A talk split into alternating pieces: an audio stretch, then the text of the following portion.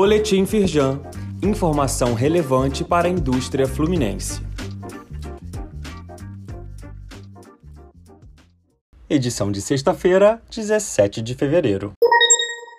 Conselho Nacional do SESI teve gestão modernizada baseada na transparência e otimização de recursos. À frente da presidência da entidade de 2019 a 2022, Eduardo Eugênio Gouveia Vieira optou por não receber verba de representação pela atividade e promover um ambiente corporativo voltado à conformidade, com uma redução nos custos de quase 80%.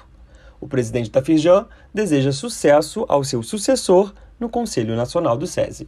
Leia mais no site da Firjan. Confira a Carta da Indústria do mês de fevereiro.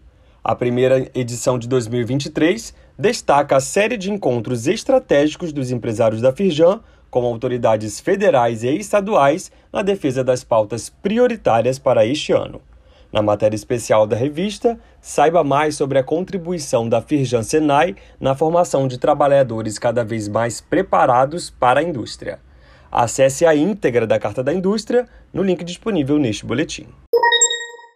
Parceria entre Firjan Senai SESI e Bayer promove capacitação de mulheres em Nova Iguaçu.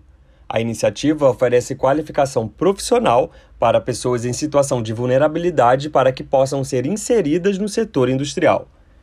Carla Pinheiro, presidente do Conselho Firjan das Mulheres, destaca que esse é um programa de sucesso para a promoção da inclusão.